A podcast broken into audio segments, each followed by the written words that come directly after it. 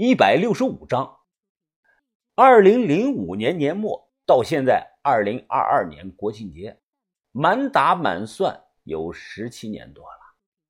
之前我从未对任何人说过此事。后来呢，我试着回忆当时发生的一切细节。我听到了铃铛声，然后我睁开了眼睛，映入眼前的是一头黑色的大水牛。牛脖子上挂着个铃铛，正瞪着我看呢。哎呦，是个活人呐！我还以为是个死人呢。说话的是名面相老实的中年人，他牵着牛绳子，警惕的和我保持着两米的距离。我抬头发现自己在一个小的土山洞里，周围什么都没有，只有碎砖头。啊，这这是哪里啊？我怎么会在这里啊？啊，小伙子，谁知道你怎么会跑到这里来的？没事的话就赶紧走吧，这里是老人洞，都多少年没人敢过来了，你还敢在这里过夜啊？这老人洞，那昨晚我走出去一看，发现这里是个人工掏出来的这个小土洞，不远处能看到铁道。难道是我昨天晚上藏在这里后晕过去了，做了个梦吧？祭祀窑有很多种称呼，也叫老人墓、老人洞、自死洞。这种洞在陕西、四川、湖北都大量存在着，一般呢都建在半山腰或者是灌木丛中。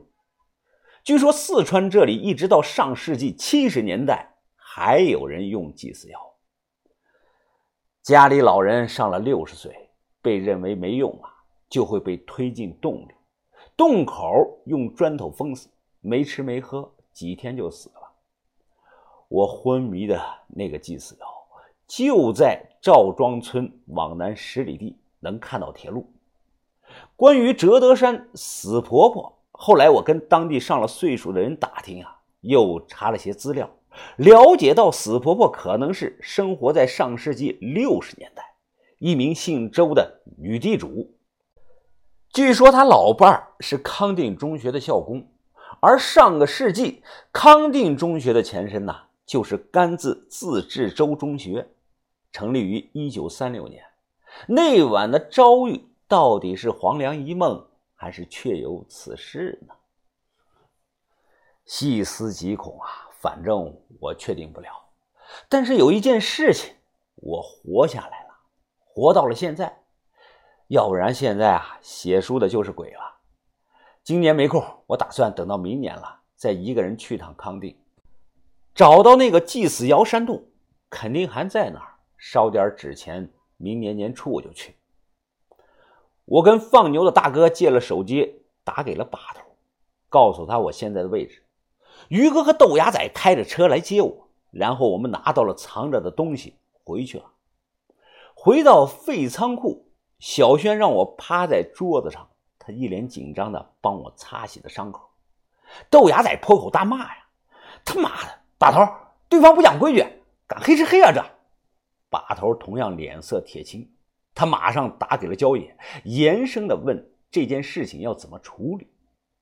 电话中，焦野声音低沉呐：“老伙计啊，我也是刚刚收到消息。”平定这个人呢，给我的印象一直都很稳重。我没想到他这次不给我面子呀，敢黑吃黑。你们听说了没有啊？全死了。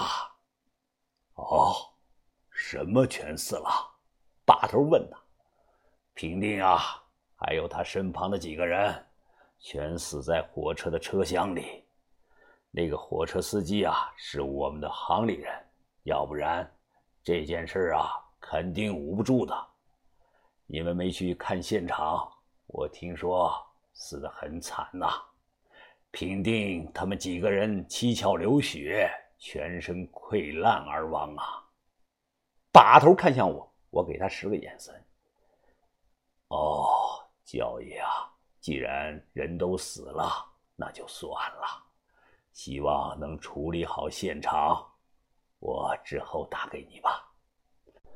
挂了电话，把头问我怎么回事。我说当时啊，情况非常的紧急，用了辉叔给我的湿毒粉。唉，怎么会变成这个样子啊？把头揉着太阳穴问我。本来一场说好的交易，突然出了意外。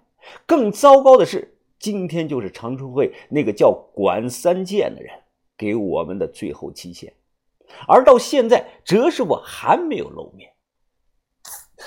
啊，沾了血的卫生纸丢了不少。小轩手忙脚乱的大声说：“啊，不行啊，云峰，我处理不了了。呀，这里还有不少的钢珠都卡在肉里了，你必须要去医院的。啊，不能去医院。小轩，你胆大点，不行就上刀。没有麻药啊，那样会疼死你的。啊，没事没事儿小轩，我受得了，不会喊的。你来吧。”说完，我咬住了毛巾。半个小时后，我脸色惨白。深深的吸了口烟，没人来吧？于哥紧张的问。豆芽仔急匆匆的跑了回来。啊，没人。疯子，你他妈叫的也太大声了，我怕是方圆十里的人都能听到了。废话，我弹了弹烟灰。他妈的，疼死我了！他，我能不叫吗？不叫我就得晕过去了。我穿上衣服，看着春姐。春姐，你师傅怎么还没来呀？他是不是碰到了麻烦，或者是你的飞鸽传书没传到啊？这阿春皱眉摇了摇头，哎，那不算是飞鸽传书，那是我和师傅间的特殊联络方式。就算师傅收不到，小妹也一定能收到的。我们再等等吧。还等啊？这今天是最后一天期限了，长春会迟早都会找到这里的。要不然我们跑路吧。去海南或者去东北也行啊！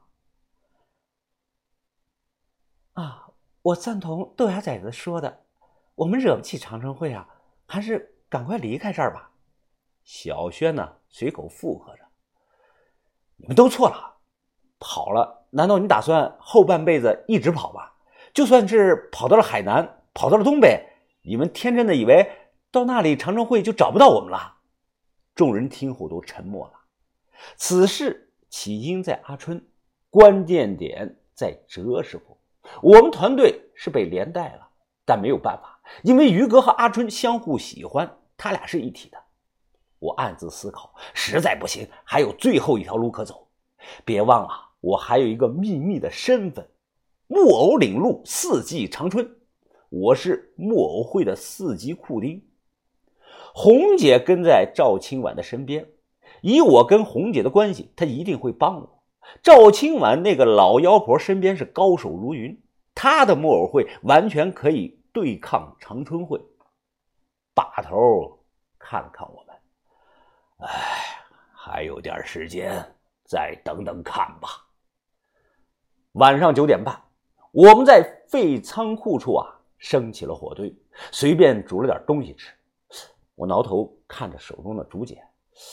哎呀，上头写的是鸟虫文，除了稍清楚的“隐爱”二字啊，其他的字迹都很模糊。除非特意研究过鸟虫文的人，否则基本上认不出来。突然，我脑海中闪过一个念头：哎，鸭仔，就上次邙山那个墓里，你还记得吗？棺材底下有没有个妖坑啊？这哪能记住啊？你看，我都忘了，应该没有吧？要是有，我们怎么会发现不了的？豆芽仔连连摇头。关于尹爱呢？陈平定一定从竹简中读到了什么重要的信息，而这种信息差我们不知道，肯定是藏着巨大的利益，要不然他不会冒着得罪中间人焦爷的风险对我下手。我准备。等这边的事儿忙得差不多了，找个精通鸟虫文的人问一问。水开了，小轩揭开锅盖，吹了两口气，随后便开始下泡面。阵阵方便面的香气飘来。阿春呢，坐在地上看着黑夜发呆。突然，阿春站了起来，他眼睛是一眨不眨，盯着某个方向看。于哥紧张地问：“怎么了？是不是长春会的那个人找来了呢？”阿春他不说话，他看着一个方向，眼眶突然红了。我也看了过去，只见一个黑影在夜色中走了过来。这个黑影个子不高，走路的姿势甚至有些扭捏。师傅，阿春大叫一声，跑了过去，一把就扑到了来人的怀里。他红着眼，呜呜的就哭了起来。嗯，师傅，嗯来人正是哲武，他手上还提着个麻袋。哲师傅，你终于来了，我们等了你好几天了。哲师傅脸色冷漠，他随手解开了麻袋，咕噜噜噜，倒出来几个像皮球一样的东西。